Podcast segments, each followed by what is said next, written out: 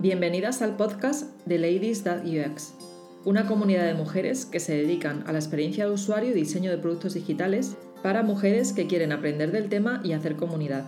Este es el episodio número uno del encuentro realizado el 25 de febrero del 2019.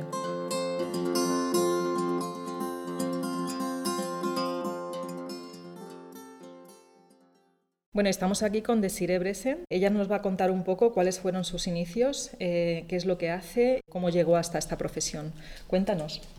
Pues yo soy guionista y escritora, que en un principio con el mundo de la tecnología tiene poco que ver, pero poco a poco hice Derecho y Periodismo, luego en la Carlos III me especialicé en un máster de, de, de cine y televisión, y luego viendo un poco el vacío que había en torno a guion de tecnologías, tanto guion transmedia, pues un cómic derivado de una serie, pero que tiene dentro del mismo universo su, su, propio, su propia narrativa, digamos. Y eso, por supuesto, es extrapolable a aplicaciones, eh, toda la parte de web en la que yo puedo hacer eh, la parte de guion, pero evidentemente necesito a alguien que, que, se encargue de todo el UX, que además a mí me parece hacer esos grupos y conocer precisamente a otra gente, a otras chicas que, que se dedican a este mundillo tecnológico, me parece una de las cosas más bonitas. ¿Qué consejo les darías a las personas que quieren acabar trabajando en esto? Pues tanto si hay alguien de guion como si son de programación, que colaboren en el equipo, que sobre todo escuches al resto de tus compañeros, porque cuanto más trabajes en equipo, mejor va a quedar el resultado final, que es, digamos, tanto lo que el usuario necesita como lo que el cliente ha pedido. Y también que no tengas miedo de expresar tus opiniones, que no pienses que vayas a ser peor por haber llegado después al trabajo, porque todos han tenido que empezar, todos han tenido que tener el día uno o de su trabajo o de sus estudios o de lo que sea. Y por último, formarte. Da igual en el campo en realidad que sea, sino tú lo que tienes que ver es estar siempre, a, no a la última, porque queda una frase hecha un poco rara, pero sí es verdad que tienes que saber qué están haciendo tus compañeros, cómo se está moviendo todo, etc. Bueno, muchas gracias. Bueno, la segunda conferenciante de hoy es Cristina Carrascal, que nos va a contar también qué es lo que hace, qué profesión tiene y cómo llegó a trabajar de esto. Em, yo comencé en todo esto del trabajo creativo en, arquitectura y con todo el tema de la crisis inmobiliaria y demás hubo bastante gente que además he, ido conociendo con el tiempo que um, buscamos nuevas formas de reconvertirnos laboralmente y, y, yo decidí dar el paso a estudiar en la Complutense el grado de diseño. Eh, allí tocábamos muchos palos, desde escenografía, nuevos medios, diseño editorial, pero um, comencé a, a, ver el mundo este del UX y tuve la oportunidad de empezar a trabajar en prácticas en una empresa que se dedicaba al desarrollo de apps para móvil. Y um, ahí es donde los últimos tres años y medio he estado eh, especializándome en todo el diseño de experiencia de usuario y, y, demás. Bueno, ¿y algún consejo que puedas darle a, a las eh, personas que vienen aquí a vernos? Que, mm, que no tengan miedo a, a, los cambios y tanto dentro de la propia profesión como si quieres reori reorientarte laboralmente. Yo igual que di el cambio de arquitectura a diseño o dentro de diseño puedes cambiar de, de horizontes eh, con otra gente que viene aquí a conocer lo que es el UX y que igual le puede llamar, eh, que no tengan miedo a, hacer cambios en su vida y, y, que además tiene una comunidad muy buena en la que apoyarse y informarse sobre todo y aprender. Muy bien, muchas gracias, Cristina.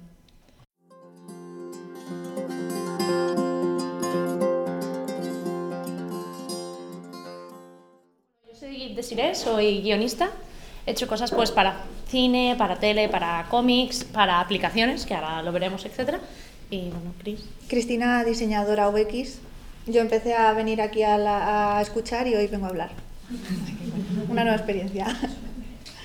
Y nada, pues poco hay que... Esta imagen, si no tuviéramos, si no la hubiera modificado Chris maravillosamente, tendríamos algo que sería en blanco y negro, sin las pantallas, evidentemente sin universos transmedia, que es un poco lo que vamos a ver, y sería otro mundo completamente diferente. Entonces, ahora estamos en un impasse justo entre el viejo mundo y el nuevo mundo, y creo que esto lo, lo significaba muy bien. Todas estas palabras al principio son como muy extrañas. Es como cuando vas con algo a un cliente y te dice, dale otra vuelta, y, no te termina de decir qué necesitas, ¿no? transmedia, plataformas, mm, experiencias. Entonces creo que si queréis saber algo concreto, creo que después en la charla, en las preguntas, podéis, podéis decirlo abiertamente y os lo explico. Pero en un principio yo creo que lo más importante es saber, ¿no? Este agobio de socorro, saber qué es transmedia y qué no y a qué nos referimos cuando hablamos de, de este término. Transmedia es para los nuevos medios de tanto de comunicación como una empresa que también se puede ver como ya ahora en las siguientes diapositivas veréis, como por ejemplo en ficción, eh, es la forma que se tiene de un mismo universo expandirlo en varias plataformas. Hay cosas que no son transmedia y que lo parecen, como por ejemplo Marvel, que yo creo que es la gran empresa con la que se entiende. Al entender que no es transmedia, entendemos muy bien qué es. Marvel, ¿por qué no es transmedia? A pesar de que tiene cómic, de que tiene películas, de que tiene videojuegos. Porque cada producto que produce la compañía, en parte porque va a targets diferentes, etc., tiene su propia narrativa. Tú puedes ir y vas a ver la oscarizada película de Spider-Man, que es maravillosa y que os la recomiendo, y no tienes por qué haber leído un TVO. Es más, no solo no tienes por qué haber leído un TVO, sino que la narrativa va por otro lado.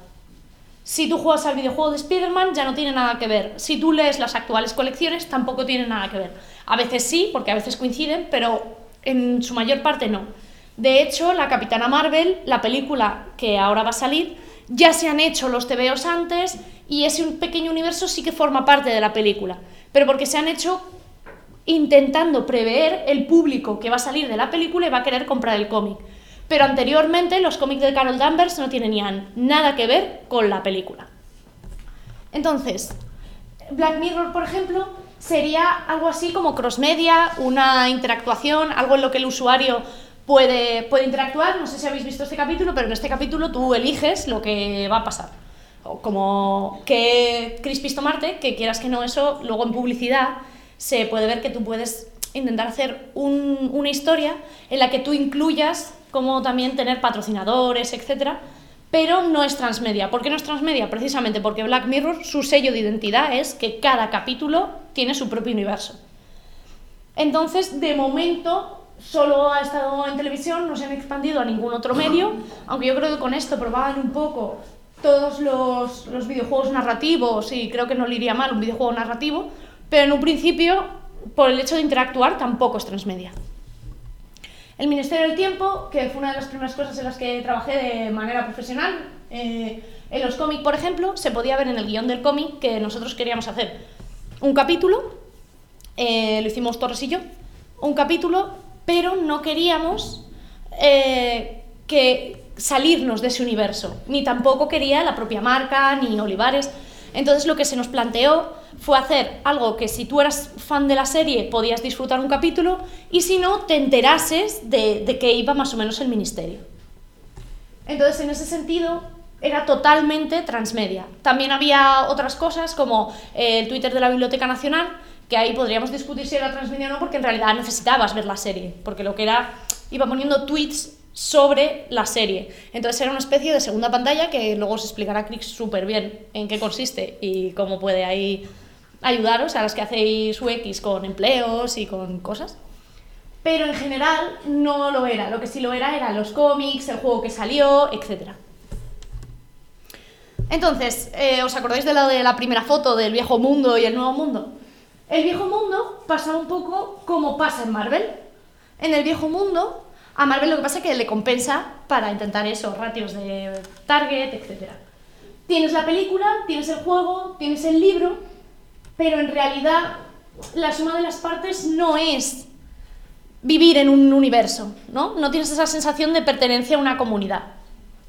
Por ejemplo, eso lo hace súper bien, entre comillas, Disney, porque lo que hace es em, coge una franquicia y la subdivide en categorías y decide qué funciona, qué no, cierro una cosa, abro otra. Y eso lo que termina provocando es un poco un caos en el universo, como ha pasado en Star Wars. De repente las novelas no sirven, de repente... Entonces la gente se encuentra un poco perdida. ¿Qué sería lo ideal? ¿Y qué sería hacia lo que, lo que se quiere tender o a lo que se necesita tender? Y de hecho la propia Disney con, con Tangled lo está viendo porque le funciona súper bien la, la serie de televisión y está viendo que en realidad puede aprovechar eso lo que sería es el mundo nuevo, que es que todas esas pequeñas piezas encajan y hacen un todo más grande. Pues yo he visto este personaje que me ha encantado en la película, pero que evidentemente no se puede desarrollar porque la película dura dos horas. Pero sí me interesa una serie de cómic de él, sí me interesa un libro, sí me interesa otro tipo de cosas. Entonces, esto en un principio, cuando hablamos de esto, suena sobre todo a, productos culturales, ¿no? Donde decimos, hay una película madre, digamos, que es Star Wars y de ahí sale todo, o hay un libro y de ahí luego se expande, pero no siempre. También se puede adaptar y es un poco, digamos, llevándolo también al empleo, a la parte práctica, al mundo de la empresa. Y muchas veces también podéis ofrecer vosotros, ¿no? digamos, unas narrativas en torno al mundo de la empresa. Que sea empresa, siempre hay, hay como un dilema, que sea empresa no quiere decir ni que no sea ética, ni que vosotros estéis intentando eh, obtener maliciosamente dinero, ¿no? Porque eh, a mí, por ejemplo, me pasaba sobre todo al principio que me sentía como muy mal diciendo, estoy haciendo algo para una empresa, pero eso puede ser creativo, puede aportar valor a alguien.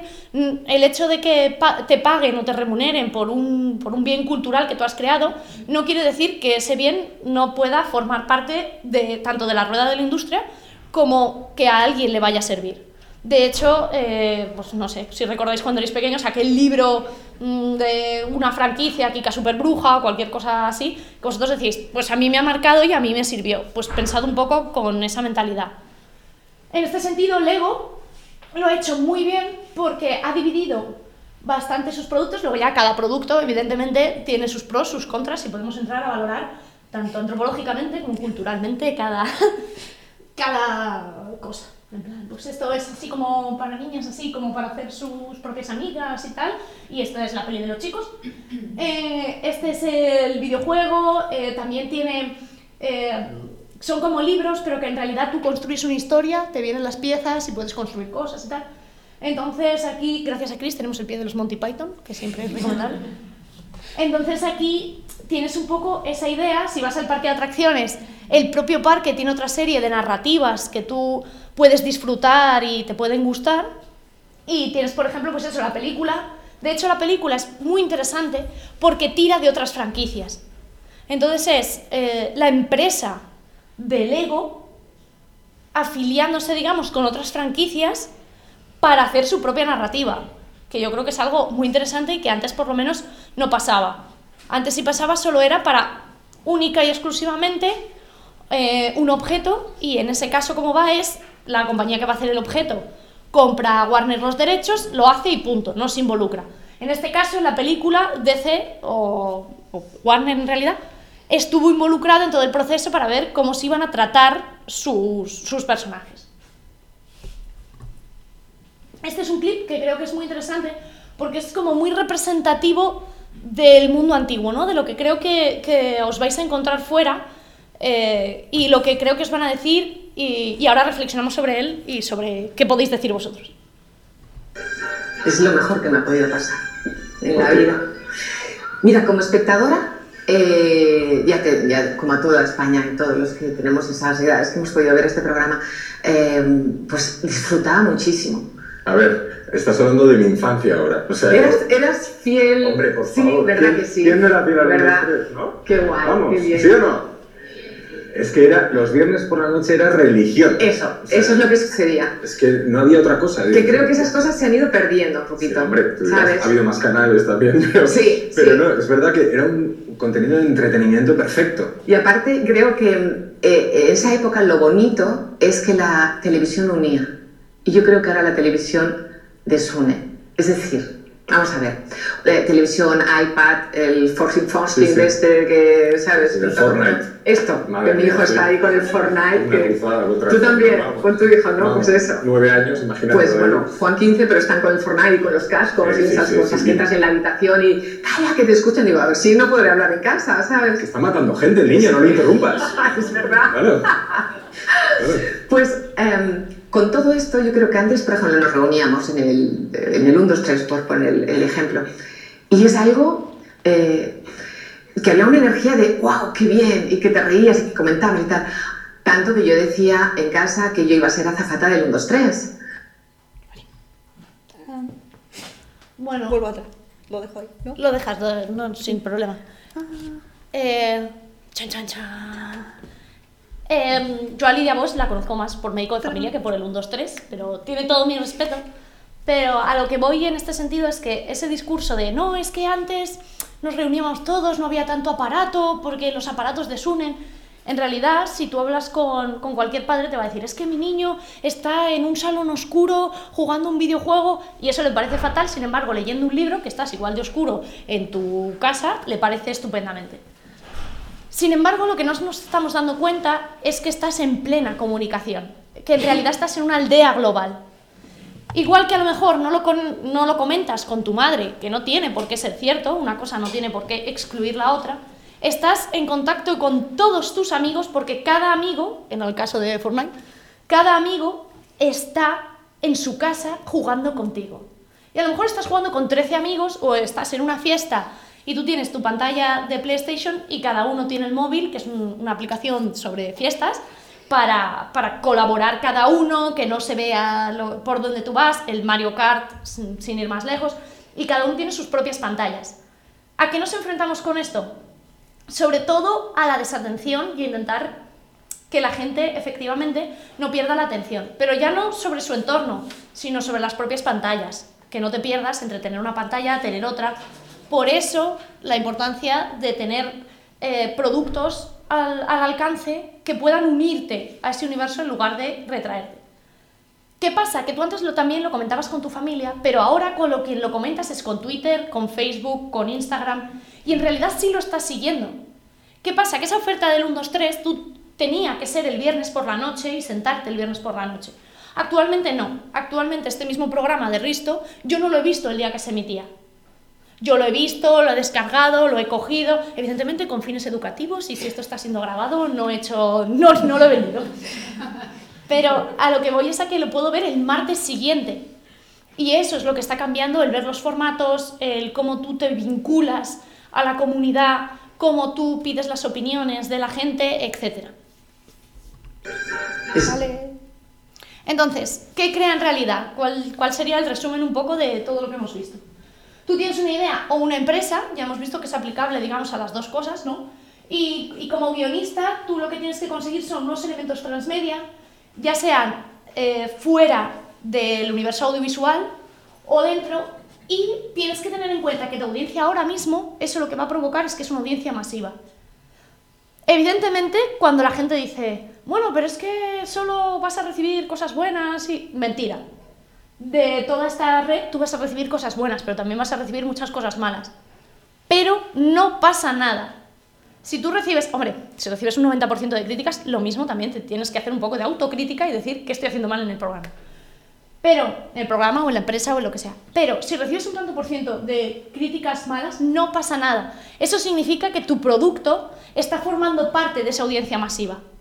Y la audiencia masiva, como no es uni- uniforme, igual que ninguna, ningún movimiento en realidad humano termina siendo uniforme, vas a recibir todo tipo de, de cuestiones. Y también lo que tienes que tener en cuenta es que esto está súper bien para hacer esa comunidad, pero que vas a tener un enemigo, entre comillas, que pueden ser las distracciones, los móviles, que a su vez esos móviles también te están dando a ti ese feedback de audiencia masiva que decíamos. Tienes que intentar, eh, en un universo transmedia, equilibrar eh, qué busca el espectador, sin darle lo evidente, ¿no? Pero qué busca un espectador, qué quieres ofrecer tú y qué imagen de marca va a resultar en eso. Muy bien. Y nada, ahora, Chris. Vale, entonces lo que comentaba ya de los, Te de te los cambio, sí. juegos Solo y faltaba. demás.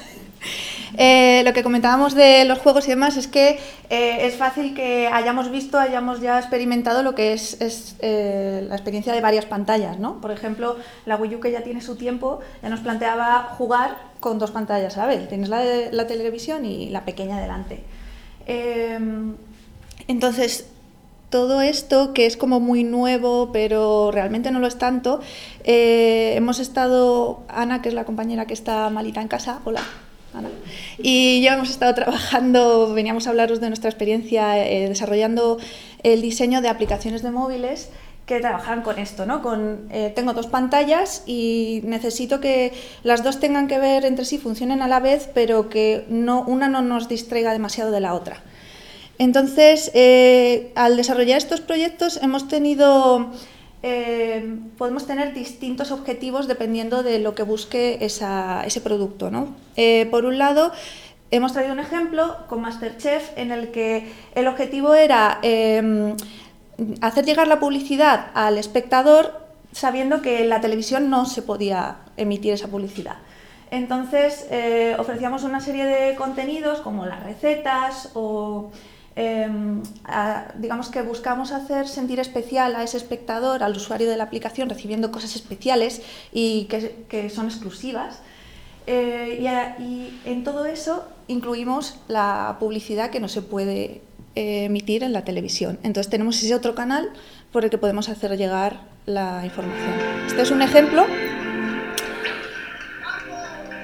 de una de las eh, lo que llamamos los contenidos que te pueden llegar al teléfono mientras que estás viendo el programa. Bueno, no sé cómo. Entonces, cuando tú eliges cuál es tu chef favorito, te llama. Muy dura. Cierto es que Pepe no sabe cocinar, no tiene ni idea. Y lo de Samantha es un drama también. Pero mil gracias, te repito. eh, prometo seguir enviándote contenido. Bien, Eh, esto es un mundo de posibilidades realmente. Todo el, tipo de comunicación que tú puedes tener directamente con el usuario, además, hacerle sentir especial. No es que me está llamando él porque yo le he elegido. Entonces, haces que sea eh, personalizado. Eh, también traigo otro ejemplo en el que el, el elemento central era la narrativa. Es una serie de ficción que se hizo en México, estaba Logout y la otra parte era Login. Y eh, en- dentro de esta ficción tienes una línea narrativa principal que se emite en la televisión y que tú puedes ver por sí, por sí sola, pero a través de la aplicación del móvil permitimos que el espectador eh, navegue por unas segundas líneas narrativas paralelas y que se conectan directamente con la principal que está en, el, digamos, en la televisión y en la que también puedes tomar ciertas decisiones. Os pongo aquí un ejemplo. Márcale. Dile que no he hecho el depósito.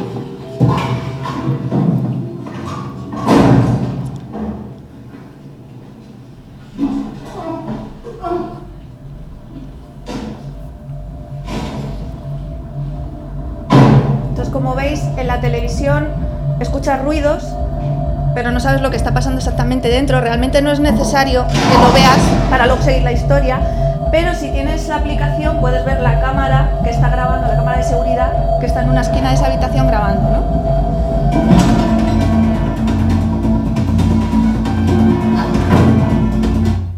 Hasta que ya sale del cuarto y ya esa comunicación se termina. Y aquí tengo otro ejemplo en el que el objetivo era em, redirigir al público que se está perdiendo, como decimos que ya está, estamos en otros tiempos, ¿no? en el que la tele se consume de otra manera y ya no te sientas a esa hora que toca el programa a, ver tu programa eh, favorito. Entonces, eh, lo que queríamos era eh, plantearnos cómo podemos hacer que los niños que quieren ver, en este caso, dibujos animados en Disney Channel, tengan mm, ese incentivo de, venga, voy a ponerme hoy a las 6 o a las 7 o a la hora que sea a ver el programa este de televisión que tanto me gusta.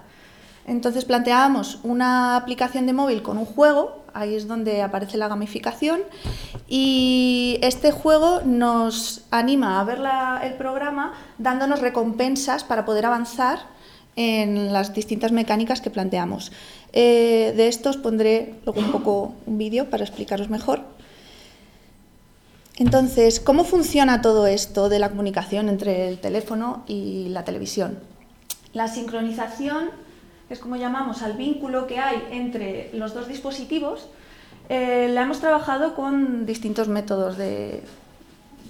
Por un lado está fingerprinting, por otro watermarking. ¿Esto no os suena? Veo caras raras. Entonces, igual em, sí que la habéis experimentado con las aplicaciones que se pusieron de moda ya hace algo de tiempo en el teléfono de esta canción, quiero saber cómo se llama, pongo el teléfono a escuchar, lo, ¿no? lo reconoce y me dice cuál es el nombre. Eh, eso es algo de esto. Em, por un lado, este ejemplo que os acabo de poner trata de tener una base de datos propia en la que registras todo el audio de ese elemento audiovisual y eh, nuestra aplicación lo va escuchando y lo reconoce. Y entonces en ese momento se crea ese vínculo, esa sincronización. Por otro lado, el otro método que también hemos usado es el de eh, insertar un código de, de, sonido que, está, que no es perceptible para nosotros, pero sí para la tecnología, eh, dentro del audio del programa. Entonces, pones tu teléfono a escuchar el programa de televisión, detecta esos ultrasonidos y en ese momento es en el que se genera ese vínculo. Para, eh, esta es la base técnica. ¿no? Luego, para lo que es todo el desarrollo del proyecto, eh, la parte en la que hemos estado involucradas, Ana y yo, ha sido la del departamento creativo y de diseño. Entonces, dentro aparecíamos, digamos, en dos de las, en las dos partes, la de preproducción y la de producción de las aplicaciones. Dentro de la preproducción, en el que em, empezamos a hacer una serie de propuestas y ver cómo podemos resolver lo que mm, puede llamarle la atención al usuario y lo que busca, el objetivo que quiere cumplir el cliente. Em, después de esa propuesta, nosotros hacemos el trabajo de diseño de aplicación y preparamos todo el material gráfico pero luego también hay un trabajo posterior muy intenso en el que tenemos que preparar todo lo que va a lanzar esa aplicación durante la emisión del programa y que muchas veces eh, nos vemos sujetos a tiempos muy cortos de, trabajo porque por mucho que nosotros ya sepamos, ¿no? hagamos esa base, esa aplicación básica, el, el, programa que se va a emitir cada semana a veces no nos lo dan hasta cuatro días antes. Entonces tenemos que verlo al completo y decidir qué, vamos a, qué elementos vamos a fabricar para mandarlos al usuario una vez que esté eh, conectado a la aplicación y viendo eh, lo que hemos preparado. Vale, dentro de los vídeos que os iba a poner de Mickey Squad, esto es.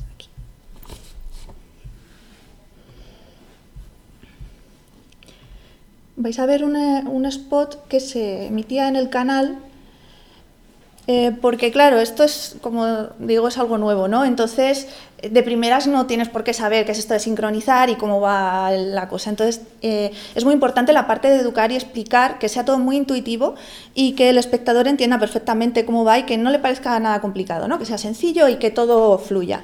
Entonces, este es uno de los anuncios que se emitían en el programa para explicar a los niños cómo iba la, la mecánica. Hola, somos Marina y La app de Mickey Mouse Squad donde lo pasarás genial con tus amigos y conseguirás un montón de logros y regalos virtuales. Y donde además de pasar un rato súper divertido, vas a poder demostrar todo lo que sabes sobre tu serie favorita de Disney Channel. ¿Estáis listos? Pues a jugar. En M-Squad Trivia Aventuras hay dos tipos de juegos diferentes, los trivias y los códigos secretos. Vamos a empezar explicándote qué es eso de los trivias. A ver, ¿dónde crees que te lleva este mapa?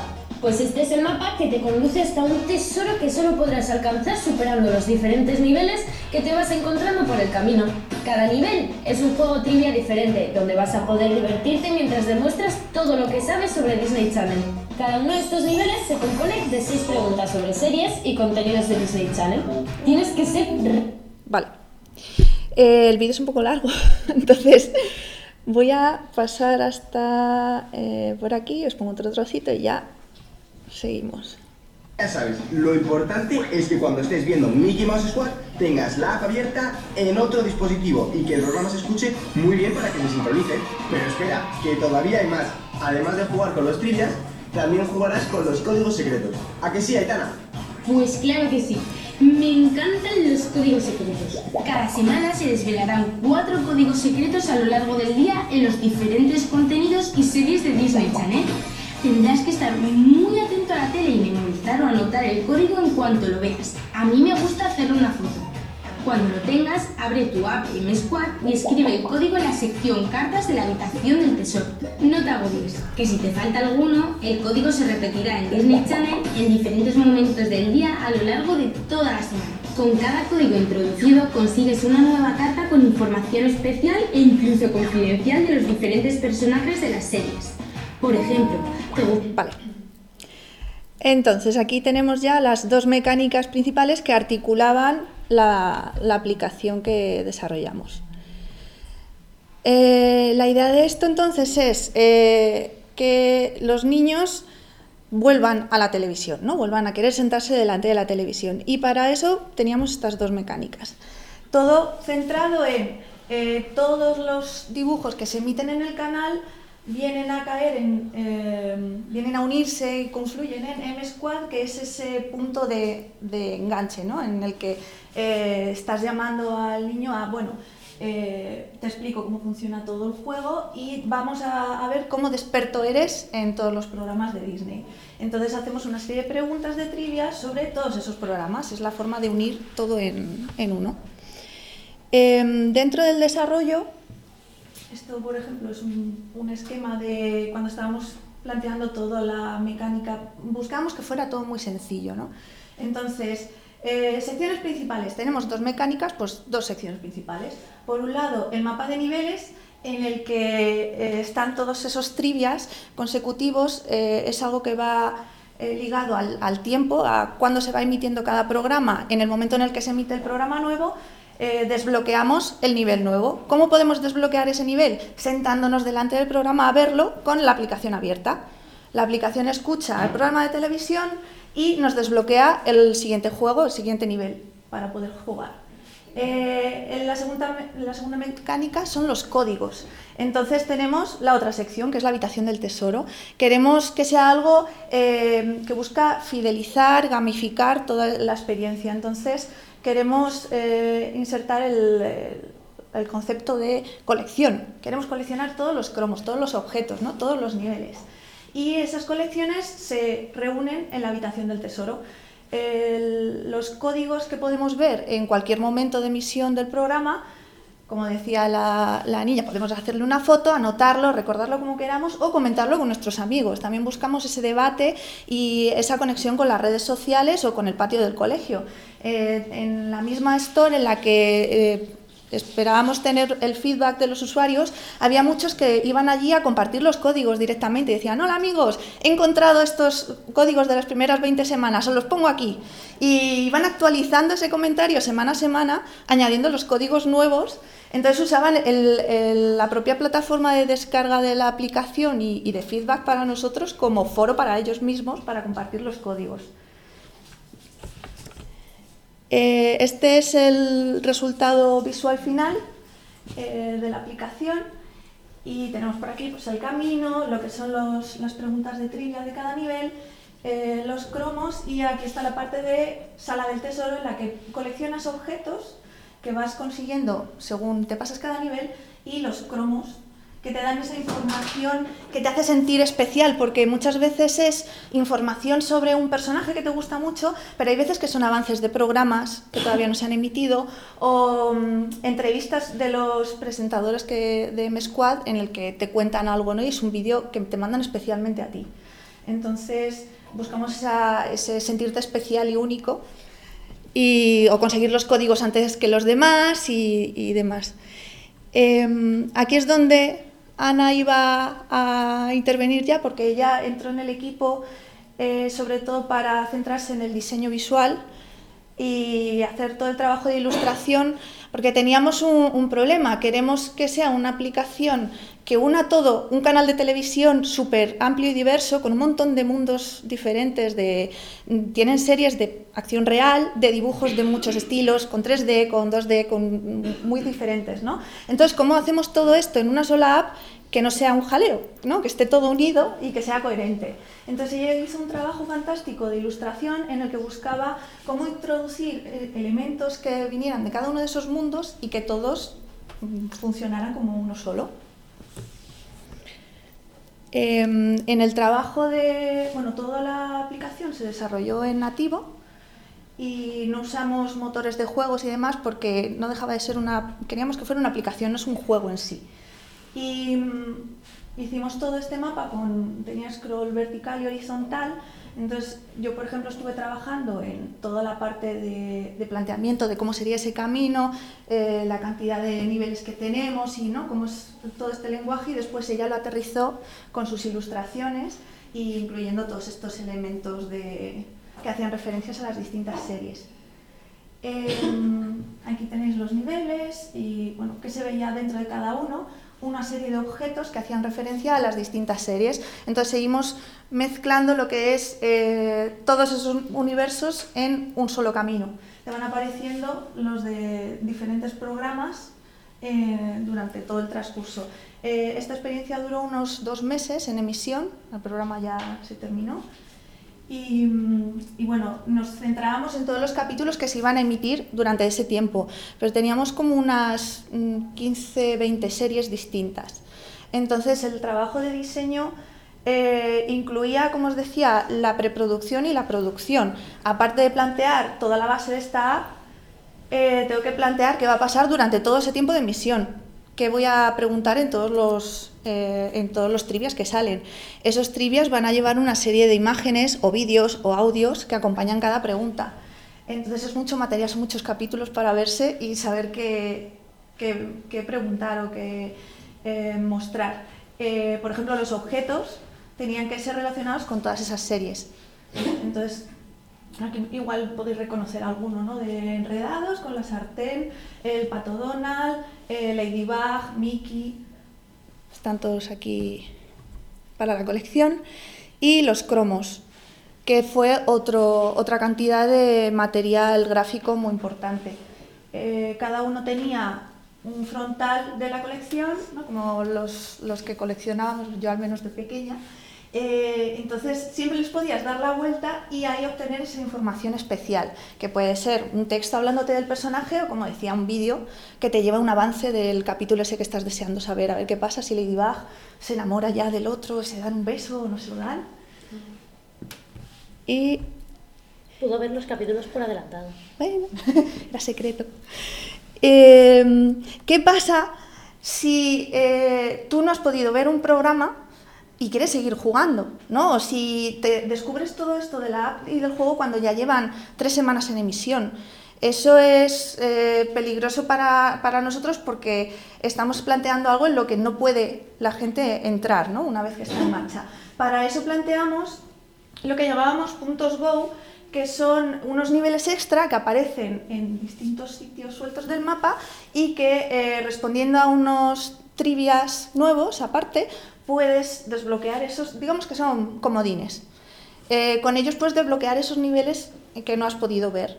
¿no? Y entonces, eh, la gente que descubría esto tarde o que es que tengo clase de ballet y no he podido llegar y nos escribían por, por, la, por la store, eh, mala valoración, me coincide con ballet, no puedo jugar a esto, es terrible. No te preocupes porque tienes estos puntos Go, aparte de la redifusión Em, de los programas, porque como salía en el anuncio, realmente la sincronización puede ocurrir con la televisión o con una tablet o con tu ordenador, ¿no? con cualquier otro dispositivo desde el que veas el programa.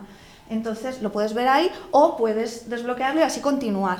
Eh, con esto además buscamos el que puedan revisionar y rejugar. ¿vale? Puedes ver todos los, los capítulos y los programas todas las veces que quieras Em, y además puedes volver a jugar todos los niveles, todas las veces que quieras, para conseguir todas las estrellas. Eh, con más estrellas puedes conseguir cartas especiales, ¿no? Fidelizar a ese usuario. La comunicación con el usuario, además de tener em, continuamente esos eh, apartados explicativos dentro de la televisión que te comentan cómo funciona todo y dentro de la propia app tienes eh, el lado de información de, bueno, explícame porque no, no entiendo bien cómo funciona. También nos comunicábamos con el usuario con algunos mensajes que lanzábamos antes de las emisiones de los programas para recordar que se va a emitir, que tienes que ver tu programa y recuerda, ¿no? para desbloquear un nuevo trivia tienes que eh, tener abierta tu app. Em, a los presentadores también, Ana los transformó a esa, con ese lenguaje de ilustración para que todo fuera un único, con un único mensaje, ¿no? Y, también aparecían y te decían, recuerda, para desbloquear el trivia tienes que ver el programa. Cuando se introducieron los puntos Go también se explicaba, para que en todo momento tengan claro cómo funciona todo esto, porque recordamos que es algo que no, no estamos familiarizados con ello. Y bueno, en concreto este proyecto, que estuvo 10 semanas activo, se hizo un poco de, prueba, ¿no? No, había, eh, no se había hecho antes algo similar y bueno, quedamos muy contentos. Eh, los números nos parecían muy interesantes porque, por ejemplo, ¿cuántos códigos de estos que ves en la televisión los niños metían en su app? Pues llegamos a 1.750.000. Eh, esto se planteó con, no teníamos tampoco tantas expectativas, ¿no? bueno, vamos a ver qué pasa. Y realmente fue muy, nos pareció que fue muy interesante. Eh, 4 millones de trivias jugados, eh, 119.000 usuarios que han coleccionado cartas. no pretende ser un juego como tal o, o buscar un tiempo medio de navegación súper largo en el que te estés ahí horas jugando. Los trivias son cortos, tienen un tiempo en el que tienes que responder rápido y, la idea es eso, que vuelvas cada vez que vas a ver la televisión. Pones el canal y ves un código. Lo comentas con un amigo, abres para insertar ese otro código. Eh, ves otro capítulo en el que descubres algo nuevo y vuelves a entrar ahí a, repetir ese trivia y a intentar conseguir más estrellas.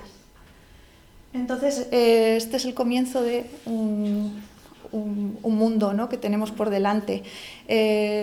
da muchas posibilidades realmente. tanto desde el punto de vista de la narrativa, con eh, programas como el que hicimos de Login y Logout, que es toda una serie de ficción y de narcotráfico en el que juegas con esas dobles cámaras y demás y te metes en la trama, hasta cosas más lúdicas como esta, en la que tienes como otro tipo de objetivo, pero al final la base es la misma, que es jugar con multidispositivos que se comunican e intentar hacer una experiencia de usuario lo más amigable posible para que eh, ayudemos al usuario a conectar con todo esto y entenderlo y, que sea fácil la comunicación entre esas distintas pantallas, que cada vez estamos más habituados a ellas, ¿no? pero que no sea como cuando estás viendo un programa y te metes a hablar y te has perdido de qué va la trama, sino que está todo el tiempo eh, en comunicación y nosotros vamos desde la experiencia de usuario guiando al espectador por donde queremos que, que mire en cada momento. Ya está.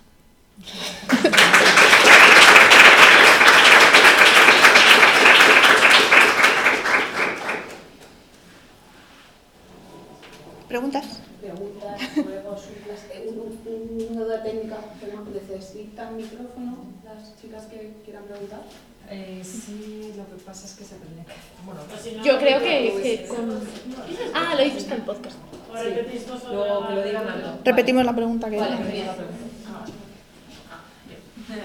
No, que además de que me gustó bastante la presentación, eh, me da curiosidad cómo ustedes al momento de desarrollar todo ese proceso de ideación para llegar al, a la idea de que, bueno, si tenías una aplicación que lo vamos a dar los niños, o sea, ¿cómo, o sea, ¿cómo te hicieron ese proceso? O sea, de, para saber qué era eso lo que realmente necesitaban y cómo luego lo pusieron a prueba para saber si realmente eh, iba a ser usado, si los niños lo iban a entender bien, si iba a tener éxito, o sea, todo ese, ese esquema sí. de proceso. Em, nos basamos en gran parte en la experiencia que hemos tenido los anteriores años desarrollando ya aplicaciones que, que funcionan con, este, con este, ¿no? esta forma de comunicación entre las dos pantallas y el usuario.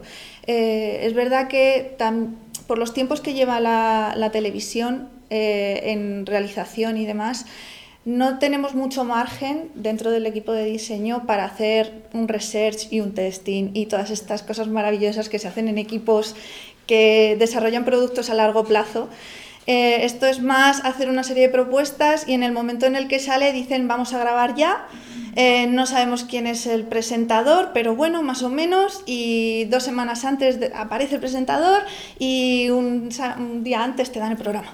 Entonces eh, hay que estar preparado para todo y, eso ser muy resolutivo era un poco, como decía, no teníamos muchas pretensiones al principio porque no teníamos experiencia previa y tampoco nos podemos eh, permitir fases de testing, de decir, vamos a coger a una serie de niños y a ponerles aquí a probar, a ver cómo reaccionan. Entonces nos guiamos por, por, nuestro instinto y por la experiencia que hemos tenido antes haciendo otros experimentos, ¿no? otros proyectos.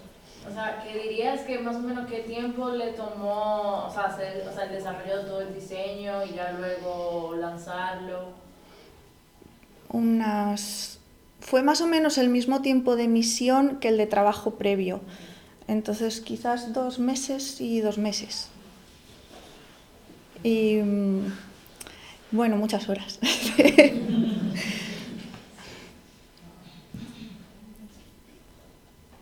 ¿Más cosas?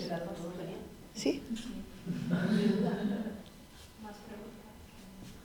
Pueden ser preguntas que sean curiosidades sobre ¿no? el entorno de esto.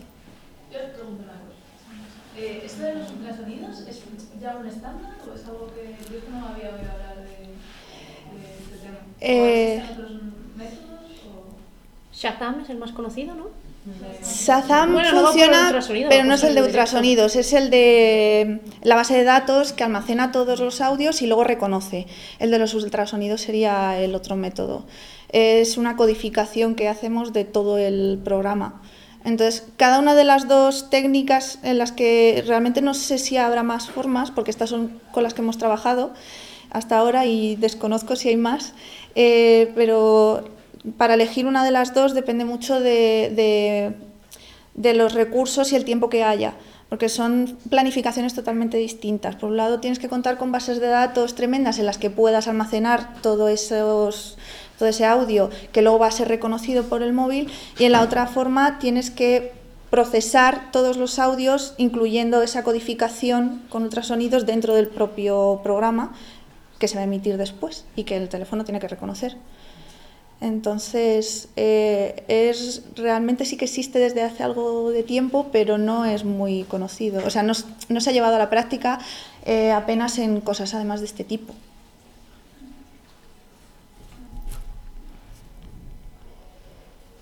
Los nombres, bueno, fingerprinting y watermarking, si los buscas por ahí hay cosas muy interesantes sobre ello. Yo como estaba más en la parte de, de diseño, pues aparte de un poco saber cómo funciona todo así por encima, no, no sé más. Ya tenía bastante con la otra parte. sí. Y ahora ya que bueno, ha pasado toda esa prueba de los 10 semanas, ¿hay algo que habéis hecho distinto o que hubierais cambiado? Siempre, siempre. Creo que al terminar cada proyecto siempre se aprende y siempre ves fallos. Y durante. Y durante, y sí. Bueno, ahora mismo estoy viendo que esta pajarita está más arriba de lo que yo quería y bueno. El límite es la entrega, hay que entregar. Siempre que vayas a hacer un trabajo, yo creo que hay que entregar. Por eso decía lo de ser resolutivo. Realmente, eh, de primeras, todo puede ser, puedes estar ampliando y mejorándolo y, y demás, sí, pero... Pues sí. de la propuesta o, nos dimos cuenta. Por ejemplo, lo de los puntos Go. Lo de los puntos Go lo hicimos eh, a posteriori, o sea, no lo teníamos previsto antes. Pero sí que según fue avanzando vimos que realmente había mucha gente que se unía a la experiencia una vez que estaba ya todo en marcha y que tenían ese problema de eh, no puedo acceder a los capítulos anteriores porque eh, además, claro, es una coordinación total con el equipo de producción. Eh, Disney subía los capítulos que emitían durante esa semana a su web, pero luego al terminar la semana los quitaba. Entonces, ¿qué pasa? Que durante la semana de la emisión, si lo emiten un martes y vas el sábado o domingo, lo puedes tener, pero si vas ya el martes siguiente, no. Y si quieres ver todos los anteriores del mes anterior, tampoco. Entonces, ¿cómo resolvimos eso? Eh, con el tema de los puntos Go. Además que eso, como el programa se emitía de lunes a jueves, nos daba más juego para ampliar la experiencia también el fin de semana. Eh, o sea, el programa, cuando digo programa me refiero a M-Squad. Luego hay redifusiones y reemisiones y, y, están todos esos otros dibujos animados que están poniendo a todas horas que te comparten esos códigos que también están interactuando, digamos, te reclaman el uso de la app. Pero claro, los, los, fines de semana o los días festivos, si hay un puente o así, se notaban unos picos tremendos de niños que están más ahí y que quizás eh, al no tener ese programa en emisión no tienen un nivel nuevo que desbloquear, pero con los puntos Go permites que se amplíe la experiencia y que sigan jugando. Y eso lo hicimos durante el, la emisión ya. Ahí está. La aplicación estaba pensada para solo dispositivo móvil eh, eh, o utilizaban más las tabletas? Eh, es todo responsive, entonces lo planteamos todo desde el principio para que pudiera ser eh, multidispositivo, todo tipo de... O sea, además que se hizo nativo para iOS, para Android por otro lado y teniendo en cuenta los distintos tipos de pantallas y demás. Entonces, por eso al, al, enseñaros el mapa he dicho lo del scroll horizontal, porque sí que sabemos que además con los móviles estos nuevos que tienen que son más alargados y demás, el campo de, de, visión de ese mapa es más reducido comparado con el de una tablet. ¿Y cómo haces que todo funcione y, y, que sea sencillo, pero que no te pierdas al moverte por ahí? Entonces teníamos en cuenta unos márgenes, eh, de, digamos, de seguridad en los que en la tablet se te, se te amplía ese mapa. Y, y, eso sabíamos que muchos niños juegan con, con tablets. Entonces queríamos que eh, todas las cartas, los vídeos, todo lo pudieran ver al, máximo de calidad. Hay un trabajo de gestión de gráficos ahí muy, muy gordo, porque claro, no quieres tener una aplicación muy pesada, pero hay cantidad de, imágenes, de vídeos, de audios, eh, en todo tipo de resoluciones. Entonces tuvimos que estar muy concienzudos con eso para mostrar la mejor calidad posible y que fuera todo muy vistoso, pero tampoco sobrecargar la, la aplicación. Y luego en el anuncio se avisaba ¿no? un poco de que lo tenías que ver en otro dispositivo. O sea, quedaba claro que no podías sí. cambiar de dispositivo para quitar el programa para poner el código. Claro, no, no puedes estar viendo el programa en el mismo sitio en el que estás viendo el juego. Entonces sí que interesaba mostrar en el anuncio, eh, aparte de una televisión, una tablet, por ejemplo. Pero es verdad que ahí se muestra que los niños, ¿no? el usuario está todo el rato con el móvil, pero sí que contemplábamos que pudieran estar jugando con, una app eh, tablet, con una tablet. ¿Os daban feedback positivo dentro de la comunicación interna? Porque siempre se, la gente pone las quejas, como por ejemplo lo que habéis dicho, que no se podían unir después de X tiempo? Eh, sí, además que yo me encargaba personalmente de eso y era genial. O sea, los niños son un amor hasta cuando están enfadados y dicen, es que esto es muy difícil y no me gusta. Y entonces le decíamos, bueno, pues bueno, le decía yo, eh, nada, ánimo, si tienes los puntos Go y tienes comodines y puedes jugarlo y comentarlo con tus amigos y con tu familia y, y demás. Pero en general estaba... la anécdota de, de, de buscar los códigos. Ah, bueno, sí, lo que creo, no creo que lo he dicho antes, que la búsqueda de los códigos y el compartirlo, ese lo que llamaba como patio de colegio que buscábamos de comentar entre ellos y, compartir los códigos que van descubriendo en la propia store cuando nos daban feedback muchos lo comentaban, entonces ponían me gusta la app y estos son los códigos que he encontrado hasta ahora. Y he estado probando ahí, pues porque los códigos no eran como nombres de Disney. Estaban claro. probando reina, no sé qué, no sé Estaban probando palabras que no se habían en, dentro de esa lógica de reina, corazón o ladybug o lo que sea, probaban palabras a ver si podían desbloquear códigos antes de tiempo. Eh, eso es una, claro, eso es una de las cosas que salió durante el proceso. No se nos había ocurrido que iban a tener tanto interés como para averiguar los no sé cuántos códigos de, de otras semanas poniendo palabras al azar. Entonces ahí hicimos un... Cuidado. Y, y, y es sí. un trabajo muy, muy admirable de volver a cambiar pues, códigos o cosas bueno, de, para que no puedan pasar. De limitarlos a, por fecha, realmente. Porque claro, cuentas con unas cosas y no... mm, Ahora ya estamos preparados para estas historias, para saber lo que puede ocurrir, ¿no?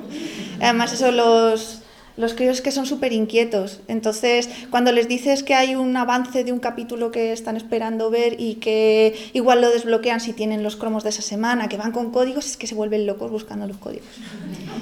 Pero sí, en general el feedback fue muy bueno. Además, había comentarios también de padres que decían que les gustaba mucho el, cómo funcionaba todo esto y, bueno, que estaban jugando con los niños a todo el juego. Entonces se juntaban y, se ponían entre ellos a... bu- Buscábamos también eso, que pueda ser algo familiar y que además es un niño más o menos pequeño al que le dejas la, tablet solo en ese rato, ¿no? Como premio, como te has portado muy bien, vamos a ver los dibujos y te puedes poner con él y hacer de eso también algo de reunión, ¿no? Un, un momento en el que estás jugando con el niño y, y pendiente de hacer tus colecciones y tus cosas. Y entonces el contenido que generaba más engagement eran estos, los avances, o ¿qué contenido era el que más les gustaba? Los avances de, programación, o hablabais también que teníais como más información de los presentadores, o había... Bueno, eh, realmente el coleccionismo ya de por sí llama mucho, ¿no? Es como, eh, juego al Pokémon Go y quiero tener uno de cada. ¿Por qué? Porque quiero tener uno de cada. Y ya está. Y, los tengo todos y ahí están, ¿no? Entonces, si sabes que hay una serie de cromos y ves la silueta y ves que tienes todos estos y te falta ahí un hueco, pues lo quieres completar.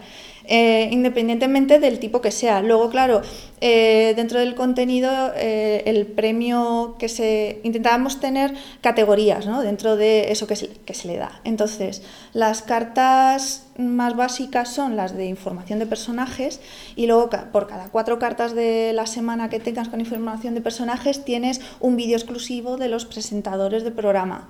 Y luego hay otros que son los premium, que son con vídeos de avances de programas de Ladybug o de capítulos futuros, ¿no?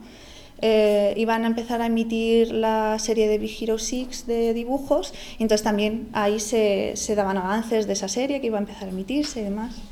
Eh, pero claro, en ese sentido, en la Store, por ejemplo, no daban feedback específico de estas son mis cartas favoritas. Querían todas y compartían todos los códigos para tener todas. Y además eso, eh, buscábamos incentivar el que completasen la colección haciendo que si tienes todas las de la semana, tienes otra carta extra. Y si tienes todas las extra, tienes otra. Y si tienes todas las estrellas de los niveles, tienes más cosas extra. Entonces tienes que conseguirlo todo. Ahí. Una pregunta. El diseño de estrategia de juego, de, como tú decías, no es demasiado difícil o demasiado fácil, ¿qué perfil sería un poco lo que se ocupa de...?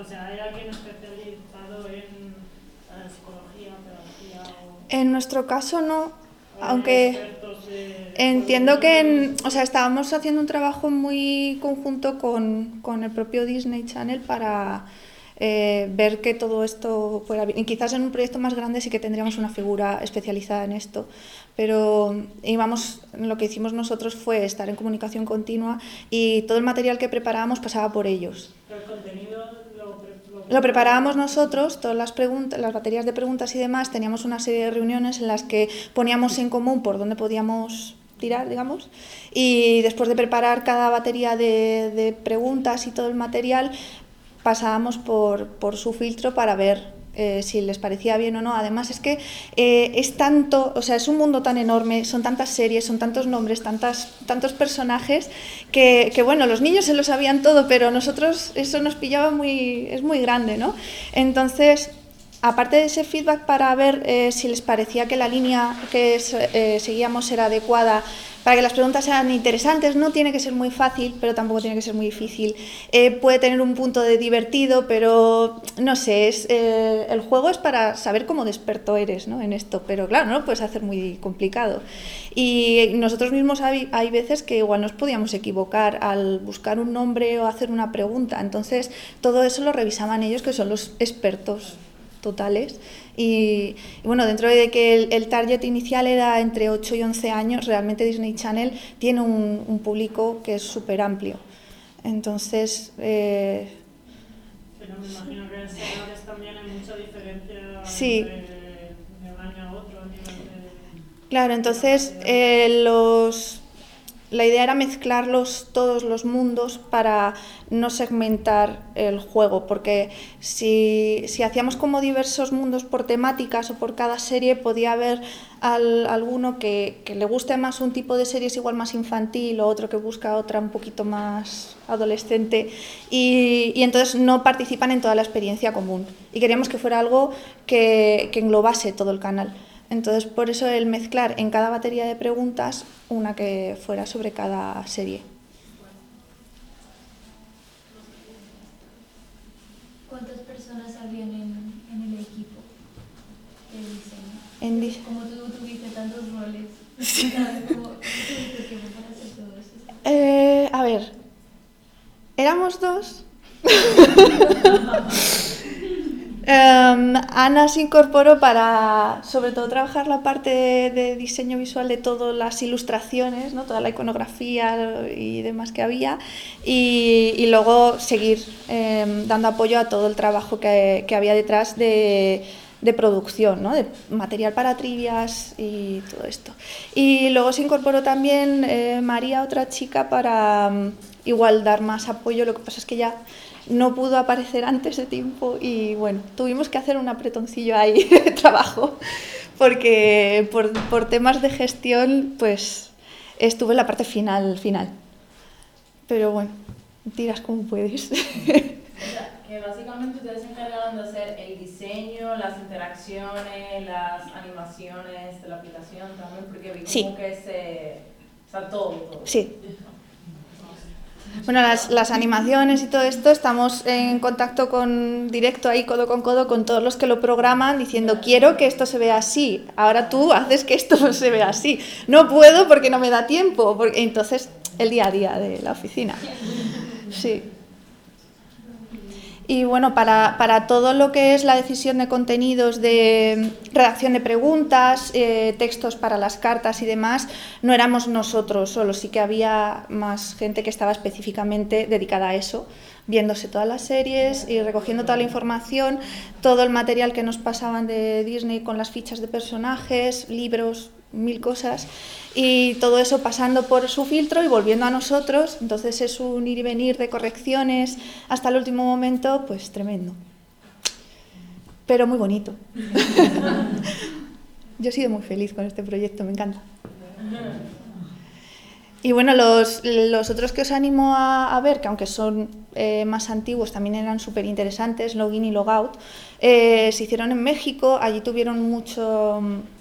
Eh, un resultado muy bueno, se presentaron a premios y demás y, los ganaron y eso era narrativa 100%, o sea, transmedia total en el que todo el guion se desarrolló eh, desde el principio teniendo en cuenta el uso de la app y cómo podían... Eh, claro, toda la planificación, aparte del guion, durante toda la grabación de la serie, estás preparando material continuamente de qué se va a ver en la tele y qué estoy mostrando en, el móvil.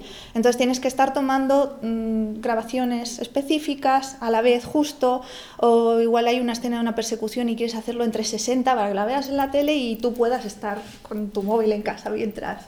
Entonces, eh, todo eso hay que preverlo muy bien ya desde guion y luego toda la grabación. Incorporarlo a algo que ya está grabado en ficción es complejo, se puede hacer pero no te da el mismo juego. Realmente se puede exprimir mucho más si se hace desde el principio. Yo quería preguntar, desde el punto de vista narrativo, entonces, eh, esto eh, se abandona lo canónico, todo es canónico, pasa todo. Yo creo que viniendo un poco en lo que pasó en esa aplicación, yo creo que viniendo de Disney, eh, las empresas te suelen dar lo que viene siendo un libro de estilo que ellos tienen, que es, eh, pues las preguntas tú las puedes escoger, pero evidentemente te dan los capítulos para sacar de ahí la información. Pues pasa lo mismo cuando compras eh, derechos a una multinacional, a Warner, a quien sea, para hacer carpetas o para hacer cualquier otra cosa, yéndonos un poco más como a producto. No sé si habéis visto que a lo mejor Educa hace el puzzle y lo está haciendo con la misma imagen con la que Inox Chrome está haciendo los bolígrafos.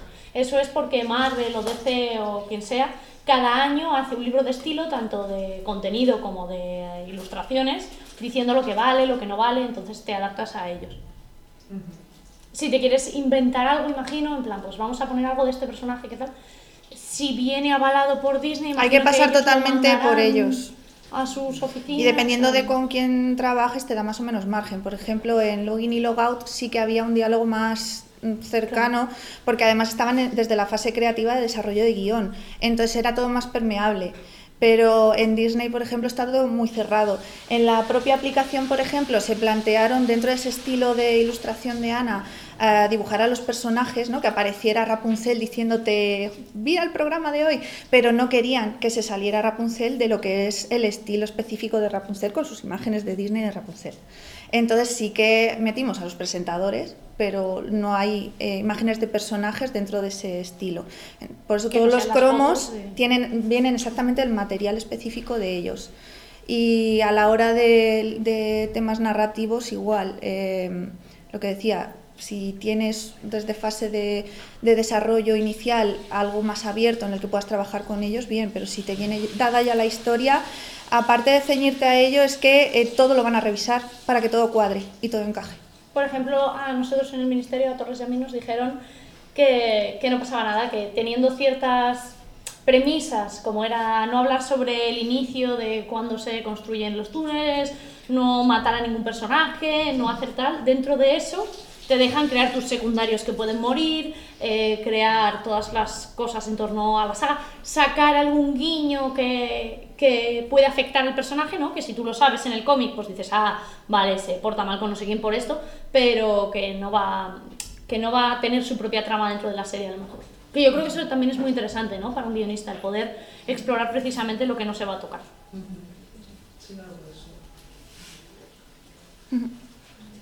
Hay un núcleo de hierro y luego te deja un poquito, pero el núcleo es el núcleo. Eh, depende, sí, depende Sí. un poco de con quién trabajes, sobre todo desde multinacional a un poco pequeña empresa, dependiendo.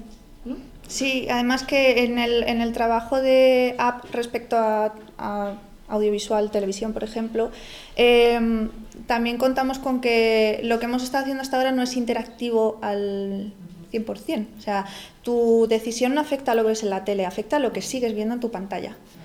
Entonces, eso hay que tener mucho cuidado con ello, pero eh, sí quedan muchas posibilidades realmente. Una vez que te pones a, a darle vueltas, porque al principio la tendencia es hacer eh, un Netflix de estos de, ay, le doy entonces en la tele, pero claro, lo que estábamos planteando no, no va así. Lo que queremos es que tú puedas ver el programa por sí solo, pero que también funcione con la app y te dé ese extra.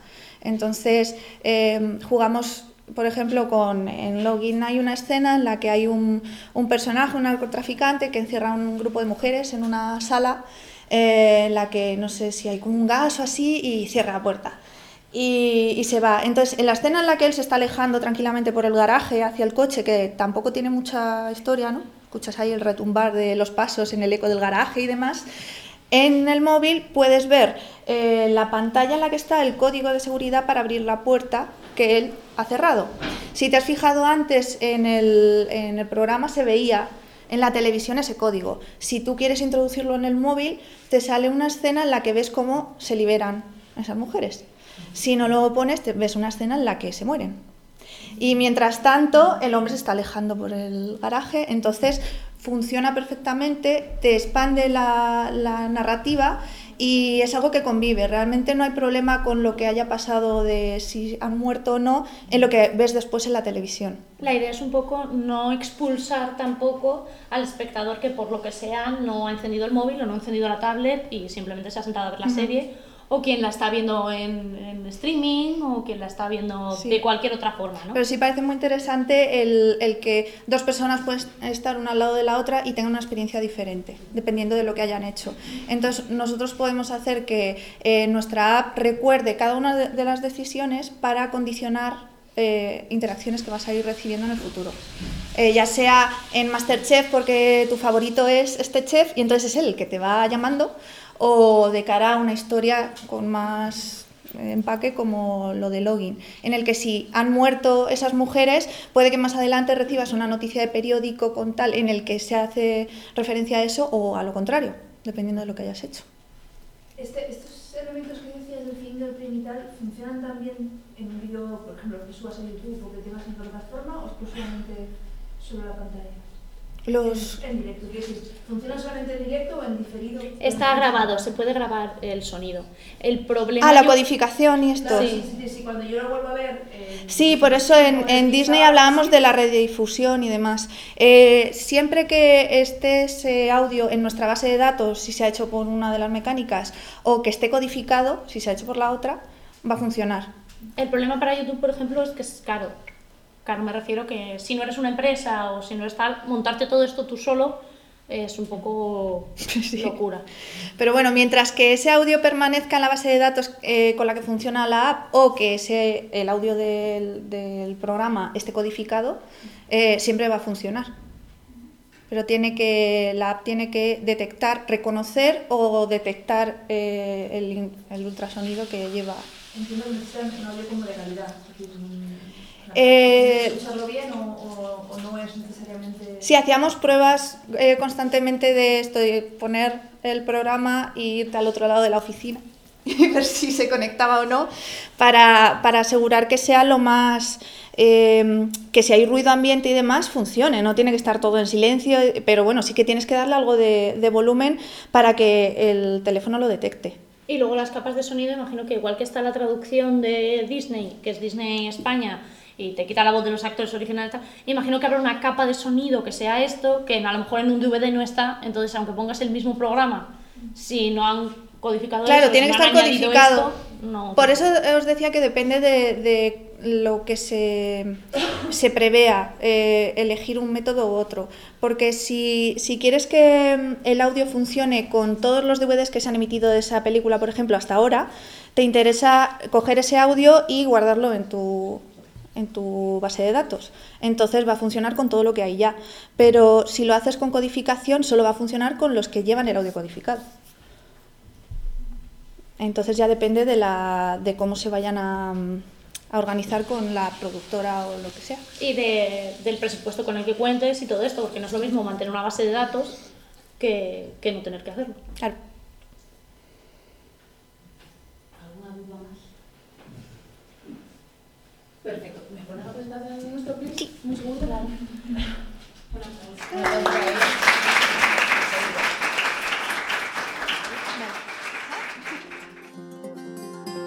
Aquí termina nuestro encuentro. Muchas gracias por escuchar nuestro podcast. Seguiremos compartiendo experiencias, aprendizajes y conocimientos contigo. Os esperamos en el siguiente encuentro de Ladies.ex.